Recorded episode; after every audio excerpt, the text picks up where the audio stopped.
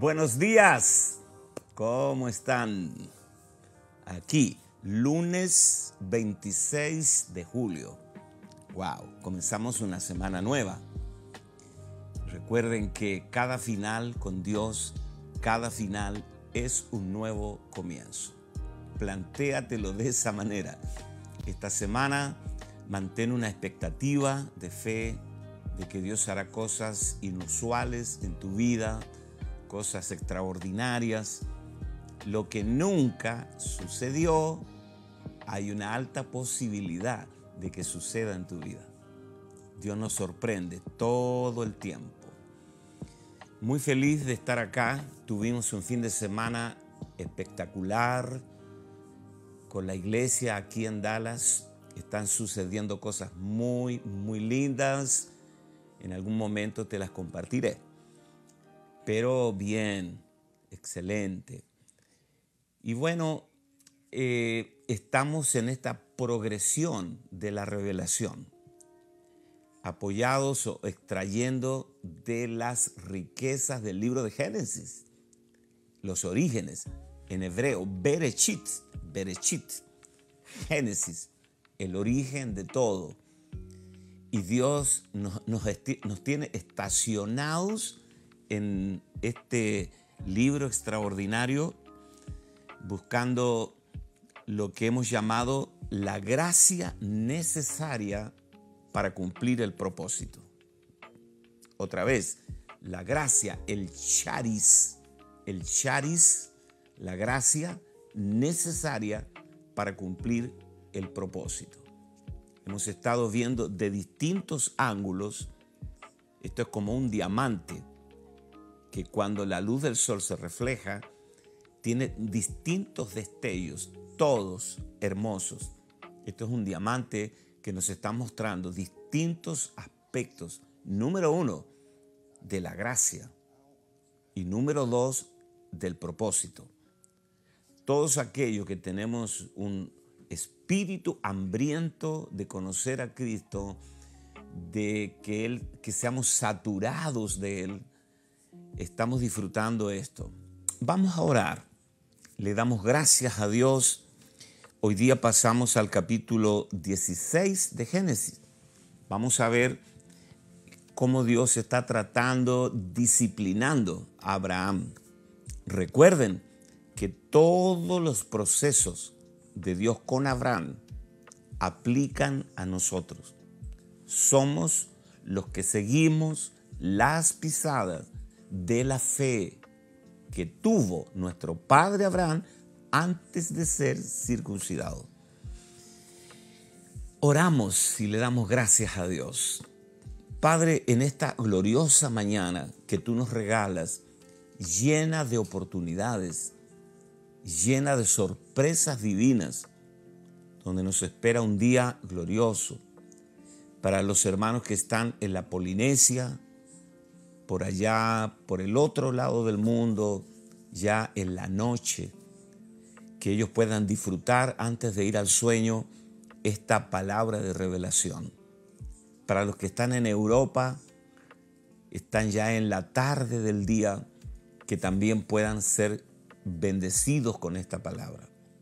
Y nosotros que estamos acá en el continente americano, recién amaneciendo, Oramos, Señor, para que todos, no importando la realidad geográfica en que se encuentren, ni el lugar, la locación, si es una oficina, un dormitorio, el comedor de la casa, que todos alcancen la bendición completa. Yo te pido que unjas mis labios, que pueda fluir a través de mi vida para bendecirlos a todos. En el nombre de Jesús. Amén y amén. Y ya tenemos 350 personas conectadas. Eso es muy bueno. Preciosa gente de Dios. Eh, quiero que juntos leamos Génesis capítulo 16, porque aquí vamos a ver por qué Pablo en la carta a los Gálatas nos dice que estas dos mujeres que aparecen en Génesis 16 Sara y Agar son dos pactos. Y aquí tenemos prácticamente la columna vertebral de todo el dilema, de todo el conflicto diario que enfrentamos los hijos de Dios. La ley, la gracia, el esfuerzo natural que los seres humanos hacemos para agradar a Dios, el, vano intento, escuchen esto, el vano intento de hacer cosas con nuestra fuerza que agraden a Dios o dejar que la simiente, que es Cristo, sea forjada en nosotros. Ese es todo el tema que Dios desea que entendamos para vivir en la gracia y en el reposo. Y Dios lo trató con Abraham severamente en los albores de la historia para marcar algo para sus hijos, para los hijos de todos los tiempos. Entonces es muy importante que leamos los 16 versículos de Génesis 16. Esto es lo que dice. Sarai, mujer de Abraham, no le daba hijos y ella tenía una sierva egipcia que se llamaba Agar. Dijo entonces Sarai a Abraham, ya ves que Jehová me ha hecho estéril. Bueno, ella decía, lo era, claro que sí. Te ruego pues que te llegues a mi sierva, que tengas relaciones sexuales con la, con la empleada, con la sierva, quizá tendré hijos de ella. Y atendió a Abraham al ruego de Sarai, y Sarai, mujer de Abraham, tomó a Agar su sierva egipcia al cabo de diez años que había habitado Abraham en la tierra de Canaán, y la dio por mujer a Abraham su marido. Y él se llegó a Agar, la cual concibió, y cuando vio que había concebido, escuchen esto, eh, eh, Agar, Agar representa la ley, el esfuerzo humano, los méritos de la carne, todo eso. Este, cuando, y, la cual concibió, y cuando vio que había concebido, Agar, miraba con desprecio a su señora, a Sara, la gracia. Entonces Sarai dijo a Abraham, mi afrenta sea sobre ti. Yo te di mi sierva por mujer y viéndose en cita me mira con desprecio. Juzgue Jehová entre tú y yo. Y respondió Abraham a Sarai, he aquí, tu sierva está en tu mano, haz con ella lo que bien te parezca. Y como Sarai la afligía, ella huyó de su presencia y la halló el ángel de Jehová junto a una fuente de agua en el desierto, junto a la fuente que está en el camino de Sur. Y le dijo, Agar, sierva de Sarai, ¿de dónde vienes tú y a dónde vas? Y ella respondió, huyo de delante de Sarai, mi señora. Y le dijo el ángel de Jehová, vuélvete a tu señora y ponte sumisa bajo su mano. Recuerden, aquí son dos pactos, Sarai, la gracia, eh, y, y Agar, la ley o la carne. Y le dice, ponte sumisa bajo la mano de tu señora. Le dijo también el ángel de Jehová, multiplicaré tanto tu descendencia que no podrá ser contada a causa de la multitud. Además le dijo el ángel de Jehová, he aquí que has concebido y darás a luz un hijo y llamarás su nombre Ismael, porque Jehová ha oído tu aflicción. Y él será hombre fiero, su mano será contra todos y la mano de todos contra él. Y delante de todos sus hermanos habitará. Entonces llamó el nombre de Jehová que con ella le había eh, que con ella hablaba. Entonces llamó el nombre de Jehová que con ella hablaba. Tú eres Dios que ve, porque dijo, ¿no he visto también aquí al que me ve? Por lo cual llamó al pozo, pozo del viviente que me ve. Esto es muy profundo.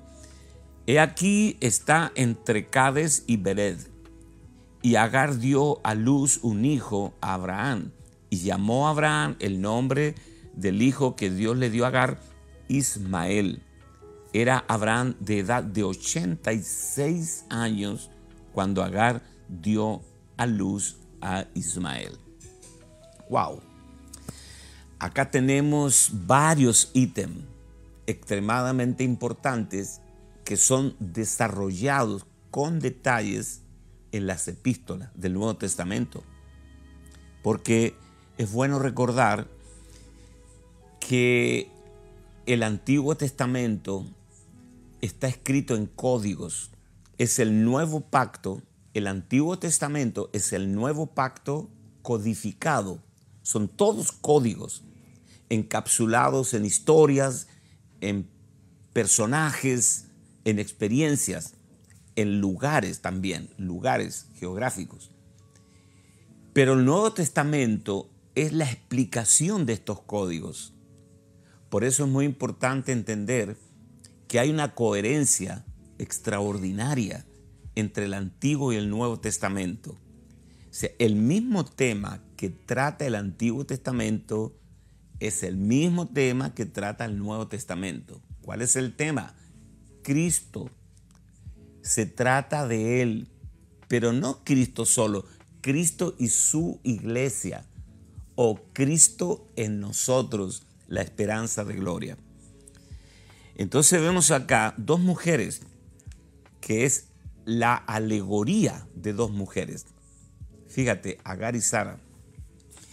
Es, es, es increíble, iba a decir, pero es extraordinario, no se me ocurre otra palabra, lo que Dios le reveló a Pablo con respecto a Génesis 16.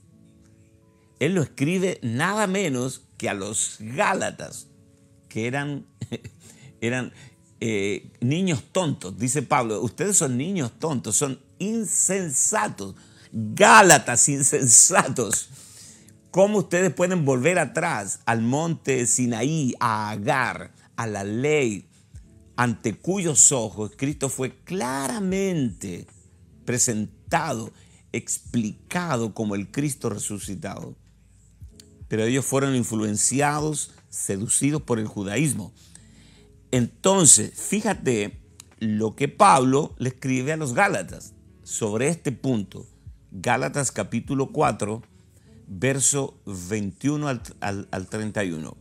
Dice, decidme, los que queréis estar bajo la ley, ¿no habéis oído la ley? Porque está escrito que Abraham tuvo dos hijos. Wow. Uno de la esclava y el otro de la libre. Pero el de la esclava nació según la carne, o sea, fuerza, la fuerza natural de Abraham cuando Abraham todavía podía engendrar. ¿Qué significa esto, apóstol Lucas? Esto significa todo lo que tú naturalmente eres capaz de hacer por Dios, pero no es lo que Cristo está siendo formado en ti para que todo lo que hagas agrade a Dios. Porque Ismael nunca, nunca fue del agrado de Dios. Es más, Dios le dijo, échalo no te heredará este. Entonces, Abraham tuvo dos hijos, uno de la esclava, el otro de la libre, pero el de la esclava nació según la carne, más el de la libre por la promesa. Vamos a hablar de esto de la promesa, lo cual es una alegoría. Alegoría es poner al lado de lo que tú estás hablando una figura que ilustre lo que tú estás diciendo. Pues estas mujeres son dos pactos. ¡Wow! Gracias, Pablo.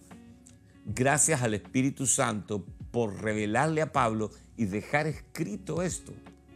Nosotros no tendríamos ninguna manera de saber cómo Dios hizo nacer dos mujeres históricas, Sara y Agar, pero que a la vez representan dos pactos. Solo el Espíritu Santo pudo haber revelado esto, dejarlo registrados en las páginas de la Biblia para nosotros. Dice, lo cual es una alegoría, pues estas mujeres son dos pactos El uno proviene del monte Sinaí, el cual da hijos para esclavitud. Sinaí es la ley. Es el monte donde Dios le entregó la ley a Moisés. Este es Agar, porque Agar es el monte Sinaí en Arabia. Fíjate lo que Pablo dice.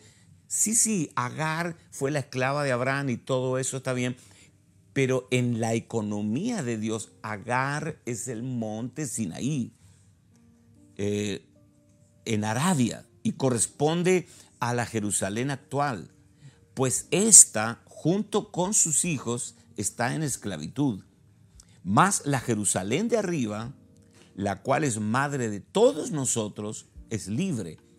Aquí se refiere a Sara. Y Sara era estéril, porque está escrito, regocíjate, oh estéril, tú que no das a luz, prorrumpe en júbilo y clama, tú que no tienes dolores de parto, porque más son los hijos de la desolada que, la, que de la que tiene marido, porque más son los hijos de la desolada que la que tiene marido. Así que, hermanos, aquí ya habla con nosotros.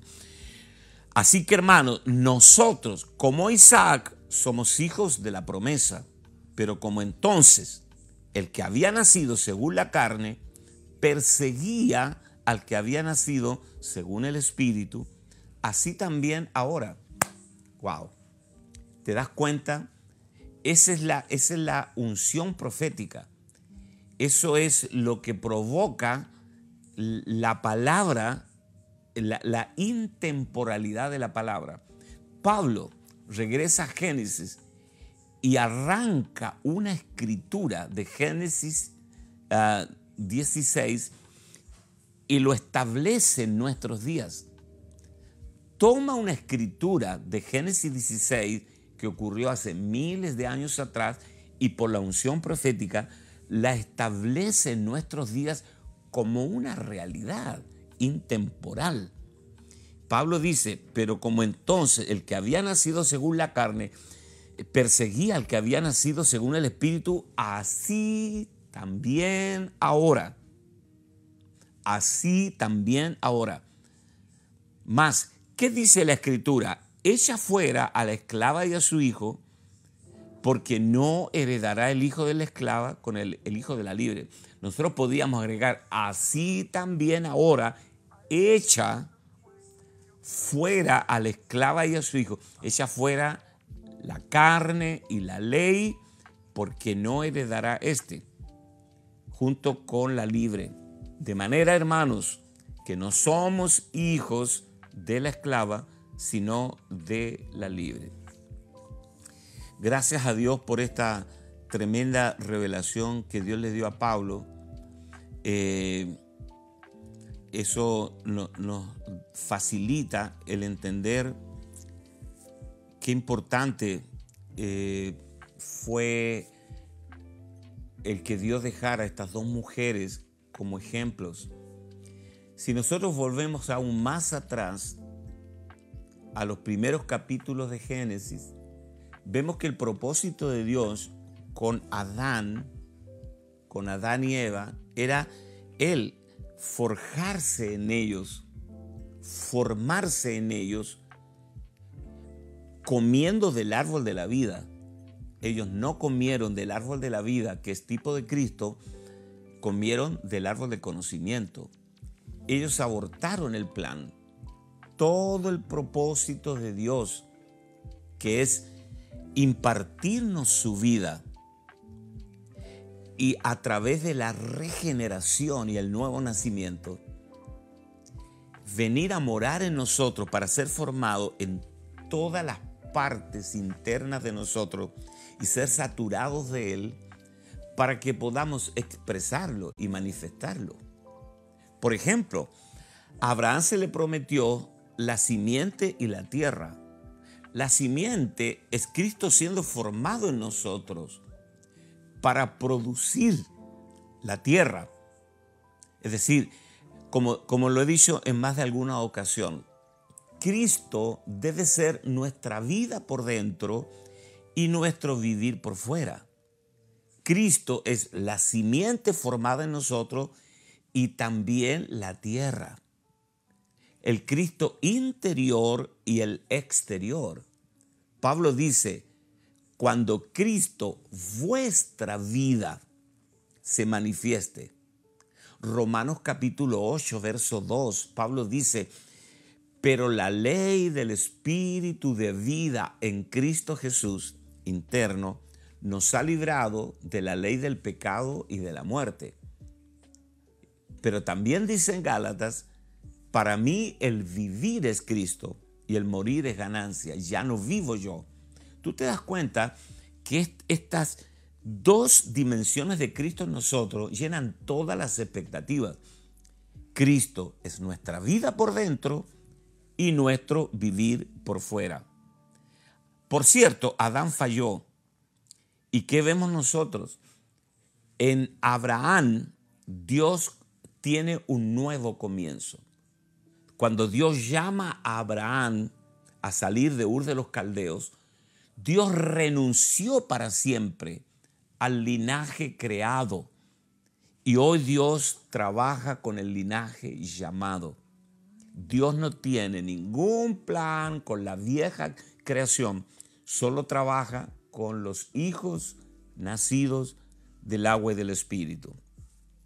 Mire, anoté unos versículos acá muy importantes que tienen que ver con esta promesa que Dios le hace a Abraham, la promesa de la simiente y la tierra. Génesis capítulo 12, verso 7. Acompáñeme a leer allí.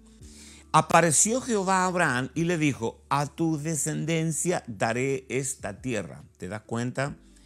Y edificó allí un altar a Jehová, quien le había aparecido.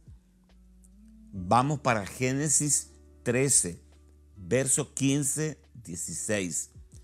Porque toda la tierra que ves la daré a ti y a tu descendencia, simiente y tierra, para siempre. Y haré tu descendencia como el polvo de la tierra, que si alguno puede contar el polvo de la tierra, también tu descendencia será contada. O sea, es incontable. Saltamos a Génesis capítulo 15, versos 5, verso 7, verso 18. Lo llevó fuera y le dijo, mira ahora los cielos y cuenta las estrellas si las puedes contar. Y le dijo, así será tu descendencia. Y le dijo, yo soy Jehová que te saqué de Ur de los Caldeos para darte a heredar esta tierra, otra vez, simiente y tierra. En aquel día, verso 18, Jehová hizo un pacto con Abraham diciendo, otra vez, a tu descendencia daré esta tierra desde el río Egipto hasta el río grande, el río Éufrates. Vez tras vez, Dios le está diciendo a Abraham que le daría la simiente y la tierra, es decir, la gracia para cumplir el propósito. Eh, Abraham tenía 75 años cuando salió de Ur de los Caldeos en Génesis capítulo 12 dice, vete de tu tierra, de tu parentela y de la casa de tu padre a un lugar que yo te mostraré. Génesis 12. Con 75 años, Abraham no tenía nada. Abraham salió de Ur de los Caldeos, no tenía la simiente, no tenía hijos, no tenía tierra, él y Sara ya eran bastante viejos y, en cierto modo es bueno cuando Dios nos llama, es bueno que no tengamos nada, porque todo lo que Dios logre hacer con nosotros va a ser solamente el crédito de Él. ¿Sabe que hay gente que tiene mucho, por eso no viene a Cristo, siendo llamados? ¿Recuerdas, ¿Recuerdas tú al joven rico? Tenía mucho, dice que tenía muchas posesiones. Ese fue su problema. Tenía muchas posesiones y cuando el Señor le habló del reino, él se dio media vuelta, se fue triste porque dice, dice la, la escritura, porque tenía muchas posesiones. A mí me conmueve el, el, mensaje del Sermón del Monte, porque el Señor dice en el Sermón del Monte, bienaventurados los pobres en espíritu, porque de ellos es el reino de los cielos.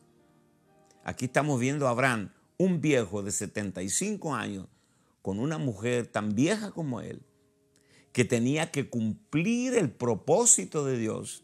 Los años pasaban, o sea, la cuenta regresiva le jugaba en contra. Eh, luego no tenía tierra, no tenía hijos, no tenía nada. Eso fue lo extraordinario de Abraham, que no tenía nada. Jesús dijo, bienaventurados los pobres en espíritu. Tú, te das, tú, tú vas a una casa de alguien pobre y tiene muy pocas cosas dentro. Tú abres su heladera, si es que la tiene, hay muy pocas cosas dentro. Es decir, que mientras más pobre sea una persona, menos cosas tiene.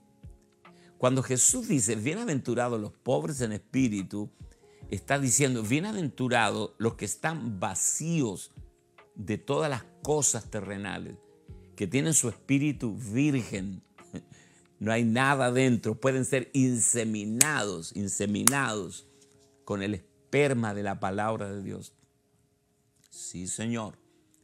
Todos los hombres anhelan casarse con una mujer virgen que nunca fue penetrada. Cuando una mujer ya está embarazada es porque hay un esperma que se formó en ella.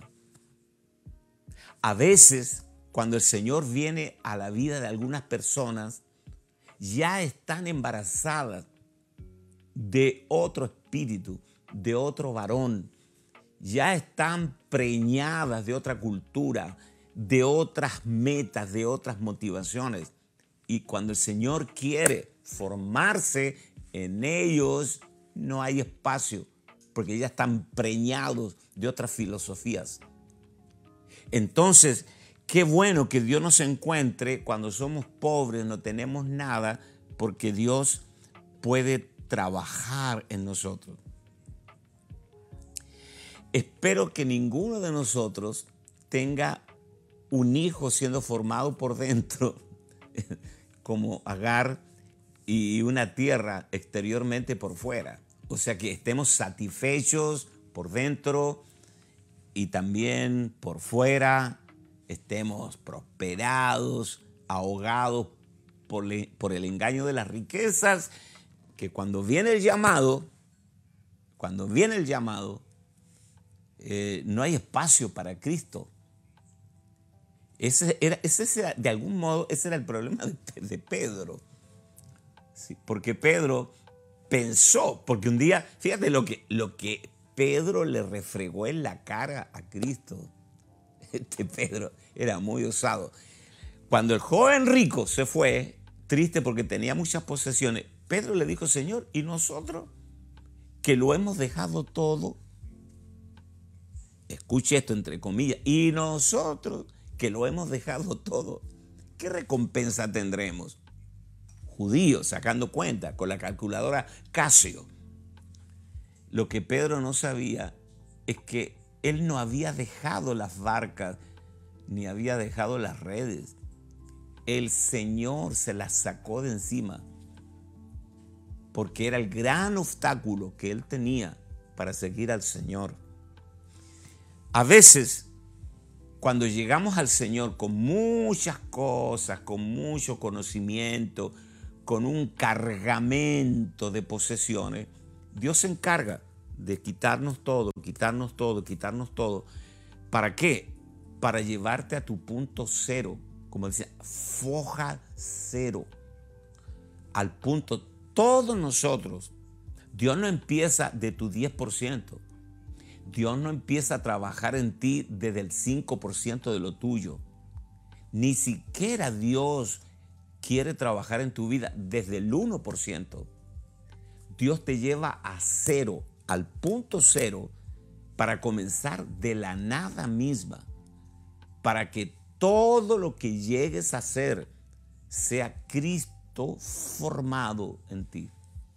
Esto es absoluto. Si no tenemos nada por dentro y nada por fuera, estamos en una situación extraordinaria, maravillosa. Sí, Señor. Tú sabes, todo, todos nos creemos alguien. Todos creemos que le podemos ayudar a Dios. Todos creemos que somos la, última Coca-Cola en el desierto. Todos tenemos algo de egocentrismo, de yoísmo.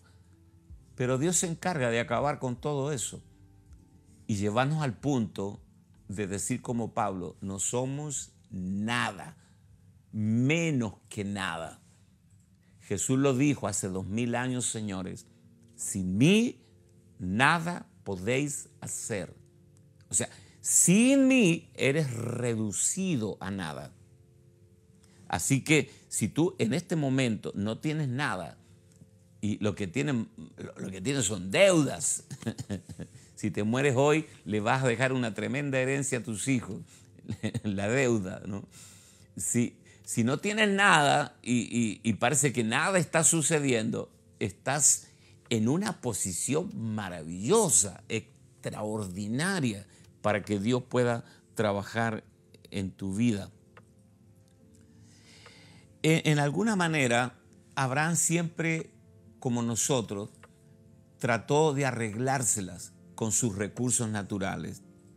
Por ejemplo, en Arán, donde ellos vivían, él consiguió a Lot, su sobrino. Abraham pensó y dijo, bueno, yo ya soy viejo, voy a necesitar un muchacho que me ayude. ¿Qué mejor que mi sobrino? Se llevó al sobrino. Le causó una cantidad de problemas Lot porque Dios le dijo, sal de tu tierra, de tu parentela, de la casa de tu padre, desfamiliariza tu ministerio. Saca todo lo que huela a familia. Esto es espiritual, no es sanguíneo. Entonces Abraham se llevó a Lot. En Damasco encontró a este señor extraordinario, fiel, culto, competente. Las tenía todas Eliezer el Damaseno. Y luego en Egipto, ¿a quién nos tuvo? A Agar, esta esclava. Tiene que haber sido bellísima, una egipcia bellísima. No sé si el rey Abimelech se la dio o la compró. El hecho que Agar terminó siendo la sierva de Abraham. Por favor, todos nosotros y quiero hacer un paréntesis acá. No estamos hablando de Abraham. Estamos hablando de ti y de mí. Todos nosotros tenemos un lot que debe irse de nuestra vida. Todos tenemos un Eliezer en el cual nos apoyamos. Bueno, Dios me saca a Lot, pero tengo a Eliezer. Nosotros somos duros, duros de matar. O sea, Dios, como dicen en Chile, tiene que pegarnos hasta por debajo de las uñas para que muramos. El yo, no sé si te ha pasado, hay tiempo que tú pasas como muy humilde, parece que el yo murió, pero el yo tiene un poder de resurrección impresionante. Entonces tú dices, ok, ya no tengo a Lot, pero tengo a Eliezer. Así que todavía me las puedo arreglar. Y, cuando Dios saca de la vida a Eliezer, entonces tengo a Agar. Y Agar me da un hijo con el gentil auspicio de Sara. ¿Cuántas cosas tú te imaginas que en este periodo eh, Abraham internamente o tal vez a viva voz hablaba con Dios? Eh, Señor, ya hicimos un pacto. Yo partí los animales es lo que vimos en las clases pasadas. Tú me dijiste, tráeme una becerra, tráeme una cabra, tráeme un carnero, tráeme una tórtola, tráeme un palomino. No partas las aves. Yo partí los animales. Yo te vi a ti caminando en medio de los animales muertos. hicimos un pacto. ¿Qué pasa? ¿Por qué no veo nada? Tengo más de 80 años. Va a llegar el momento, va a llegar el momento que voy a perder la potencia sexual. No voy a poder engendrar hijos. No sé si te has dado cuenta. No sé si te has dado cuenta que, ya voy envejeciendo y, va a llegar el momento que no voy a poder engendrar y no sé qué vas a hacer tú. Imagínate, si, si tú dices que yo voy a tener un hijo y no viene, te vas a quedar sin descendencia, Dios. Yo, yo no sé cuántas cosas habrá hablado eh, Abraham con Dios. Son las mismas cosas que tú hablas con Dios. Eh, como decía mi abuela, el mismo perro con distinto collar. Tú dices, Señor, sí, el profeta vino en, en ese congreso y me habló, me dijo, te llevaré a las naciones, haré cosas grandes contigo y no pasa nada.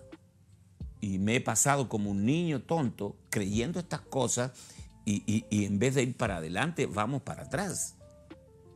Señor, la verdad no te entiendo.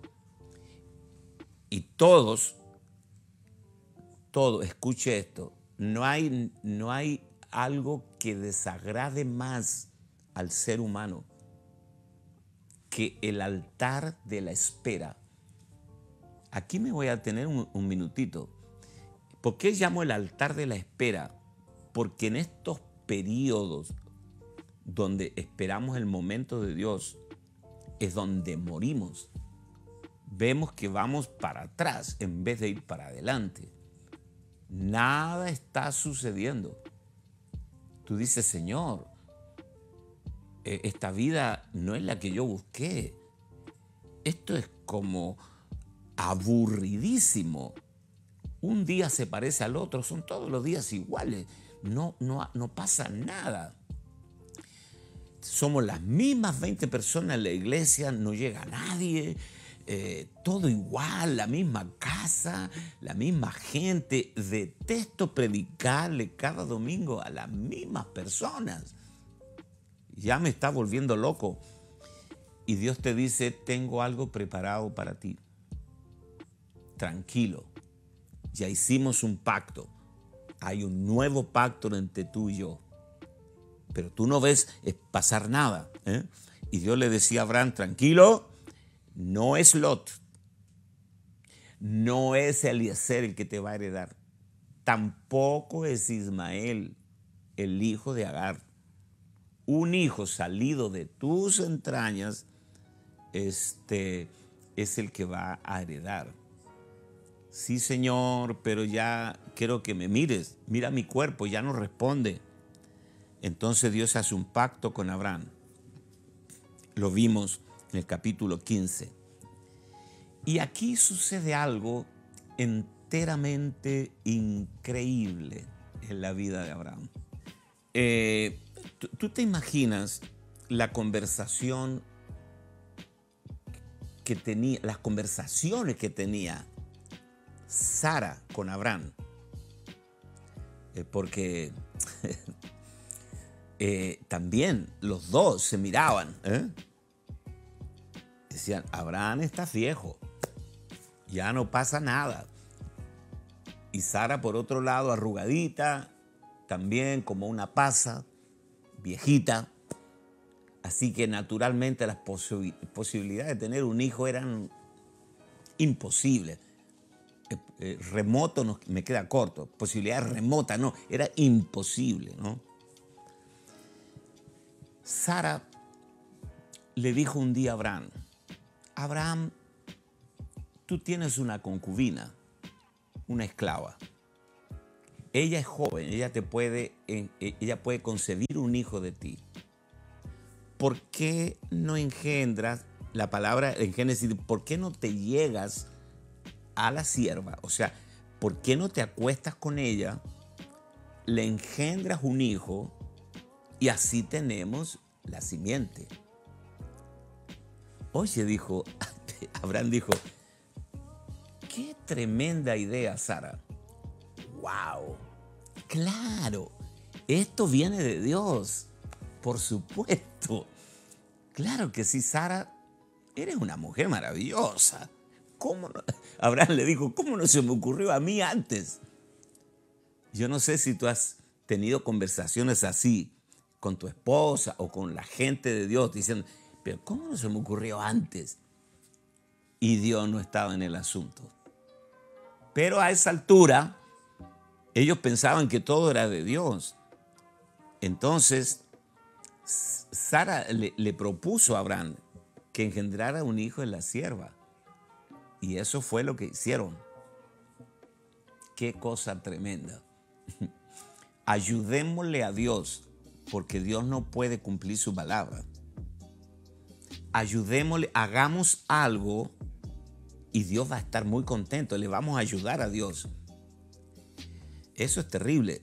Erradica de, de tu mente ese punto de ayudar a Dios. Porque nosotros, como pastores, como líderes, sé que hay muchos pastores escuchando, vivimos con este, este fantasma de le vamos a ayudar a Dios. Inventamos programas en la iglesia, creamos de todo tipo de espectáculos, somos tan ingeniosos, tenemos una idea tan brillante que todo lo que hacemos es para ayudar a Dios a que la iglesia crezca, ayudar a Dios para que la cosa, se me corrió acá el iPad, ayudemos a Dios. ¡Wow! Qué cosa tremenda. Tú te has encontrado en algún momento, disculpe que se me corrió acá, eh, ayudando a Dios. Qué osadía. ¿Por qué? Porque hacemos programas, inventamos métodos, escribimos manuales, a ver si ayudamos a Dios que esto arranque, que, que esto eh, eh, comience a andar. Y todo lo que Dios desea, esto puede parecer una visión muy obtusa, así como muy estrecha, pero todo lo que Dios desea es que Él se forme en nosotros y que se forme la vida de cada uno de tus líderes. Hace muchos años atrás, Dios trató este asunto en mi vida. Yo parecía que lo que hacía no tenía fruto y copié, importamos metodología de otros países, las trajimos de allá y las calcamos acá. Nada. Y Dios un día me quebró. Yo puedo decirte el día, la hora y el lugar donde Dios acabó conmigo. Morí al número. Y el Señor me dijo, lo único que yo deseo es formarme en ti. Y que una vez que yo sea formado y tú seas saturado de mí, tú puedas compartir esto a otros y que suceda lo mismo. Y el Señor en nosotros tiene tal atractivo, es tan, tan grande el atractivo de Cristo, del Cristo que exhibimos, que la gente ha venido por miles y seguirán viniendo.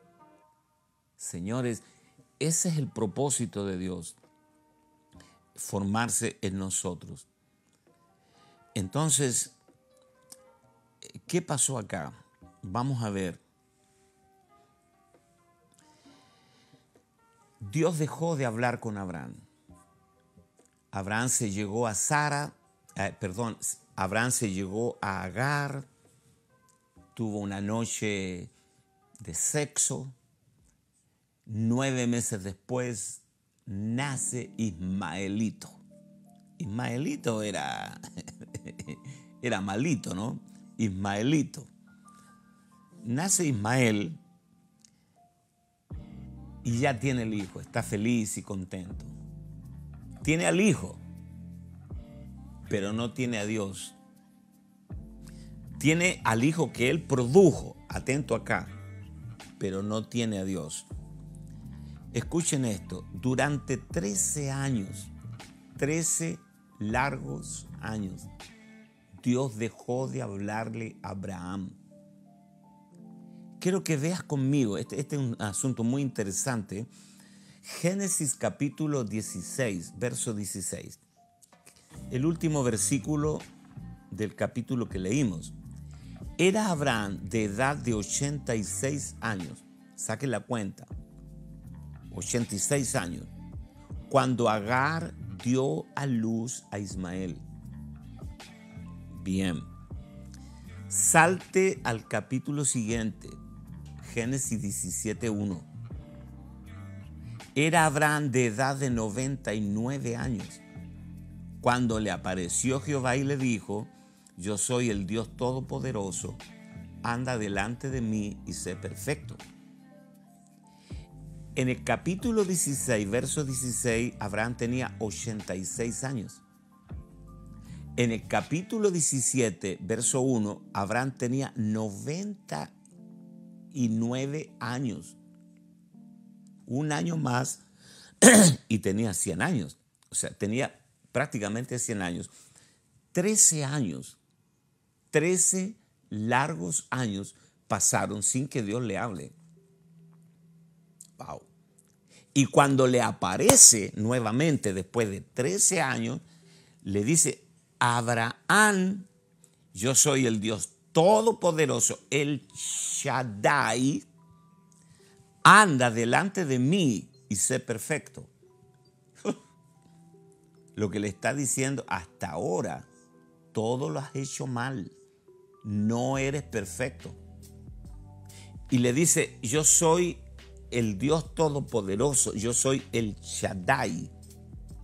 La palabra el Shaddai en hebreo significa yo soy el pecho que te amamanta. Yo soy la fuente que te nutre.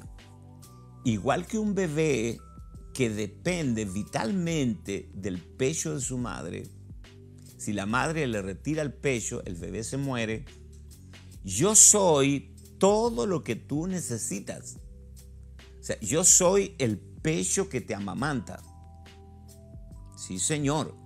En Juan capítulo 1 dice la escritura, de su plenitud tomamos todos, gracia sobre gracia de su plenitud tomamos todos, gracia sobre gracia.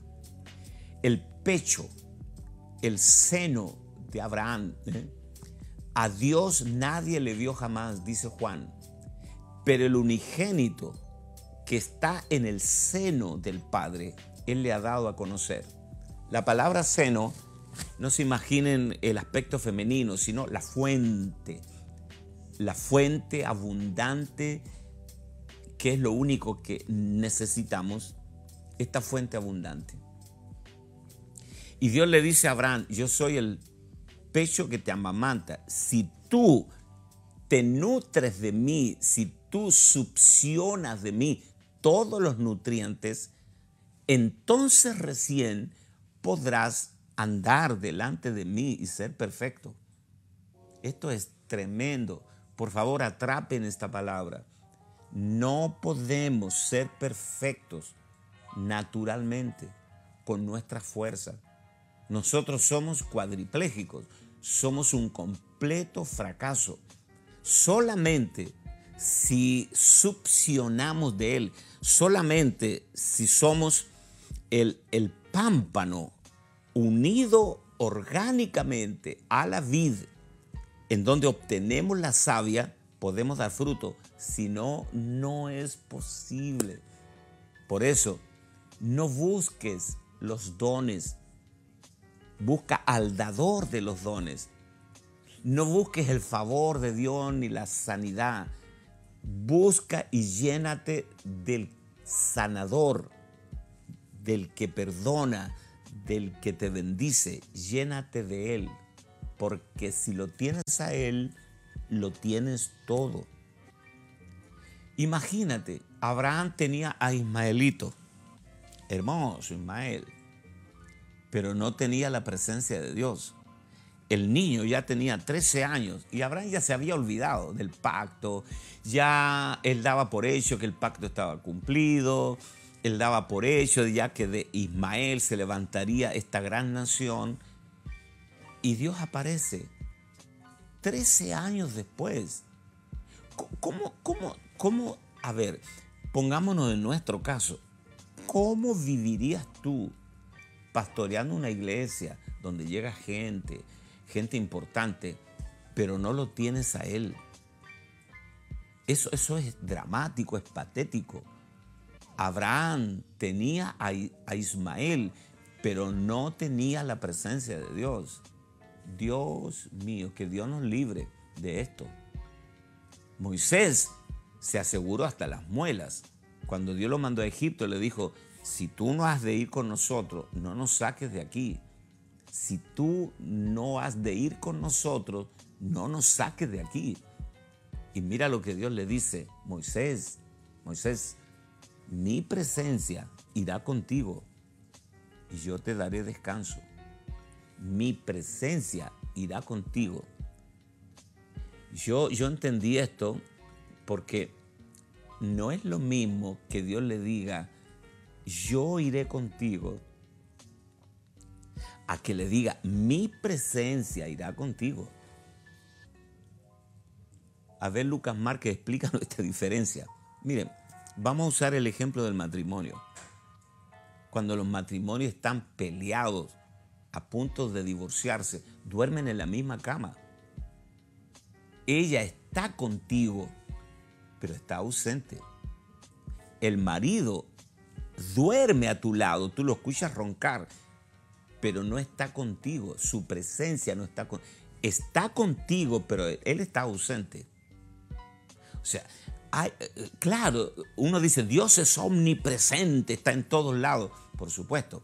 Entonces, cuando Dios le dice a Moisés, mi presencia irá contigo, le dice, yo voy a ir contigo, pero tú vas a disfrutar de mí. Yo soy todo lo que tú necesitas. Ahora aquí tenemos a Abraham, contento con Ismael, feliz, lo veía correr entre las tiendas, se sentaba en la tarde y decía, el muchacho, igual a su padre. Pero Dios no le hablaba, porque Ismael no era lo que Dios estaba forjando en él. Tenemos un hijo, tenemos resultados, tenemos el auto que queríamos, ya tenemos la casa que queríamos, ya tenemos los hijos, maravilloso, lindo, todo, uh, parece como dice que la vida va sobre ruedas, pero ¿qué hay de su presencia? Es un vacío. Mira, yo prediqué mucho acerca de Saúl, de David.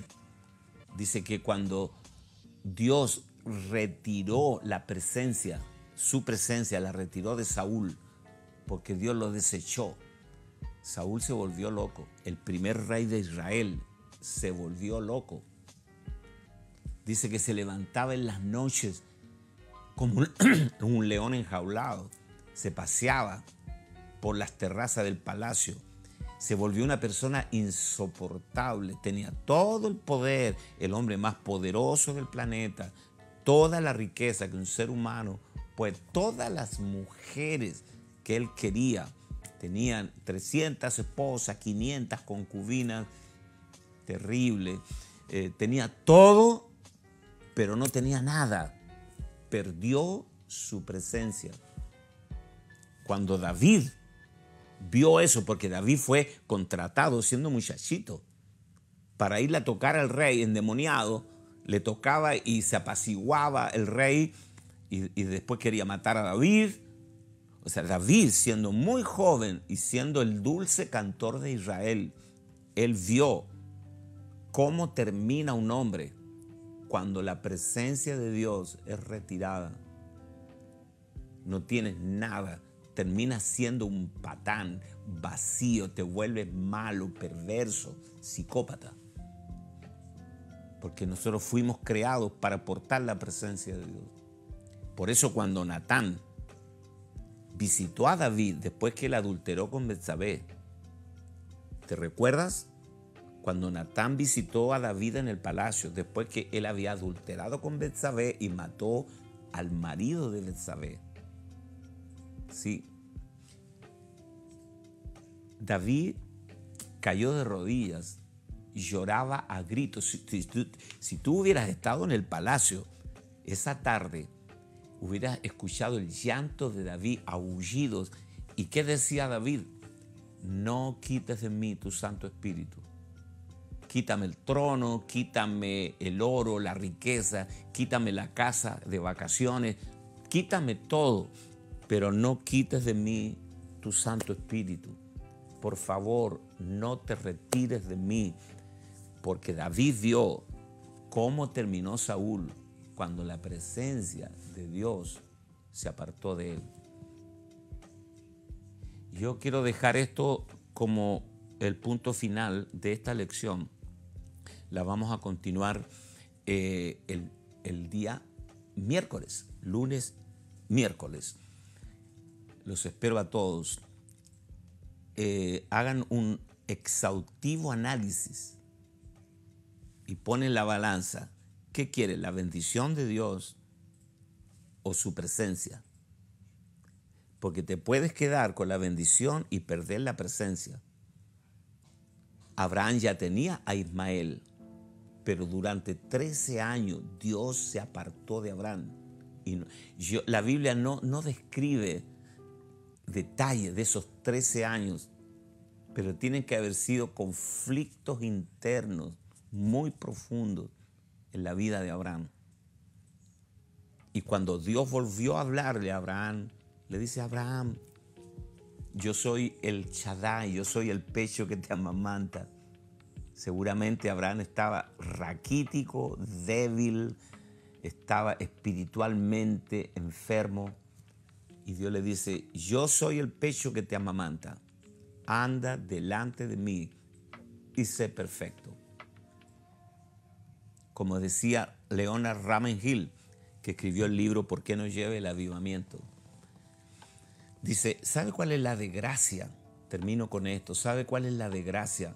de muchos hombres y mujeres de Dios que no tienen hambre de su presencia, no tienen hambre de Cristo y no se dan cuenta. No tienen sed de Él y no lo perciben. Que para nosotros, en este tramo de nuestra vida, lo más importante sea portar a Cristo, disfrutarlo a Él, tener esa intimidad que dice Apocalipsis, entraré a Él, cenaré con Él y Él conmigo. Alabado sea el Señor. Vamos a continuar esta lección el día miércoles. Una palabrita final antes de despedirnos. No nos olviden, apóyennos económicamente, hagan sus donaciones. Eh, sientan que esta escuela abre una posibilidad que tú también puedas sembrar. Ayudarnos a empujar este proyecto de fe. Tú sabes, ahí en la pantalla aparece la forma en que lo puedes hacer. Donaciones.lucasmarquez.com. Créame, lejos esté de nosotros lucrar con esto. Solo queremos eh, ser justo con la gente que trabaja con nosotros, poder mantener sus sustentos, sus salarios, no dejarlos abandonados. Así que ayúdennos, háganlo con gozo, con alegría. Muy bien, nos vemos el miércoles. Bendiciones para todos. Pásenlo bien. Un abrazo.